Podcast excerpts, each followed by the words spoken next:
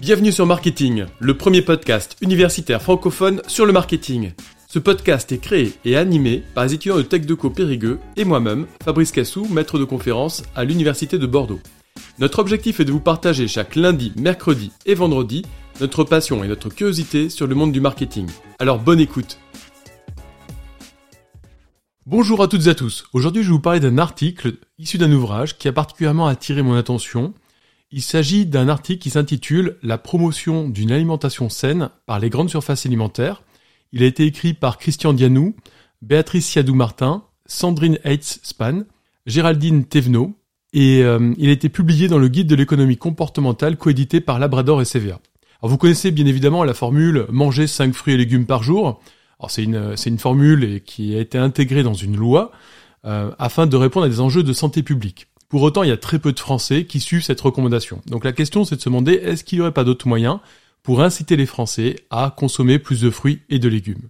Et du coup, les auteurs se sont intéressés à la question des nudges. Euh, les nudges, en fait, l'idée, c'est d'inciter les individus à manger plus sainement. Alors, qu'est-ce qu'un nudge? Il s'agit d'une incitation douce ou coup de pouce afin de faire modifier le comportement d'une personne avec un message écrit ou des symboles. Alors on connaît certains nudges, par exemple la mouche dans les urinoirs, le panneau dans les hôtels en disant bah, de laisser euh, suspendues les serviettes, etc. pour ne pas pour économiser euh, de l'eau, le lavage, etc. Bref, ce sont des éléments qui permettent d'inciter par des par des textes ou par des symboles le fait de se comporter de se comporter d'une manière plutôt souhaitée. Alors il faut quand même noter qu'un nudge doit laisser le choix au consommateur, qui, lui-même peut opter pour d'autres possibilités. Donc l'idée c'est pas de les contraindre par des systèmes de punition, récompense, amende, pas amende, etc. Si vous ne faites pas ci, pas ça. Non, c'est plutôt faites comme si, de manière préférentielle, mais vous avez la possibilité de faire autrement de manière sous-entendue.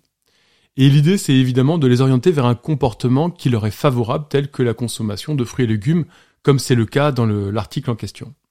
Alors pour ce travail, les auteurs ont mobilisé un panel de 356 consommateurs français euh, qui étaient consommateurs de pommes depuis euh, moins de 6 mois et réguliers. Et à partir de là, ils ont testé trois vidéos courtes de 32 secondes avec trois aspects différents qui ont été testés à chaque fois. Premièrement, l'aspect cognitif, ensuite l'aspect affectif et l'aspect conatif. Très bien connu évidemment en communication. Donc la première situation, les auteurs ont choisi d'ajouter une mention une pomme égale un comprimé de vitamine C d'après Fruit Union Suisse.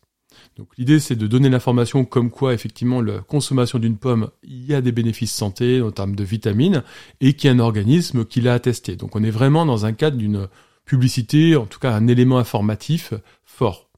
Pour la deuxième situation, donc euh, avec un registre affectif, les auteurs ont pris une pomme euh, ayant la forme d'un bonhomme jovial qui incitait donc à acheter le produit.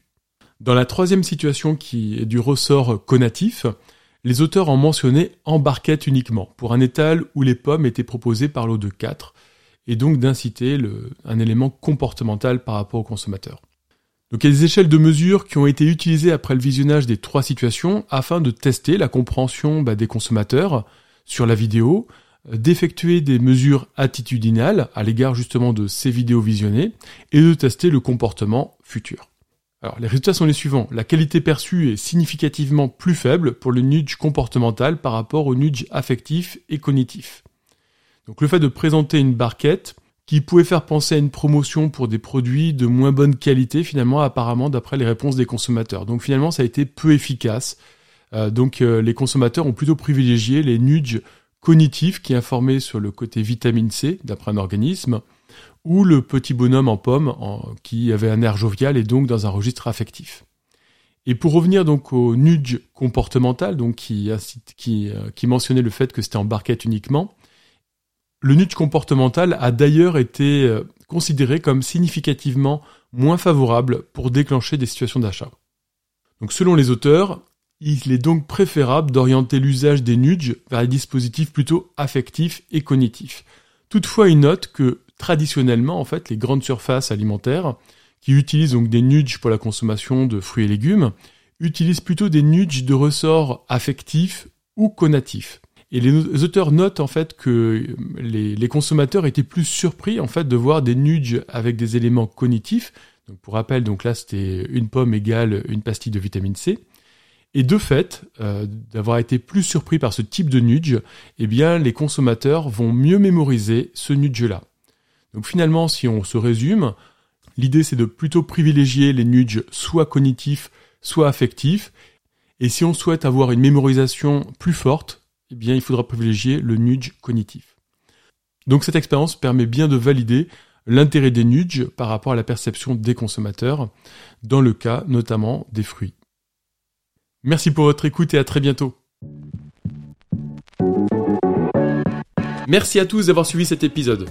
Vous pouvez nous aider dans notre démarche en vous abonnant à notre podcast et en laissant un commentaire. Merci pour votre soutien et votre écoute et à très bientôt sur Marketing, le podcast universitaire pour tous les cueils du marketing.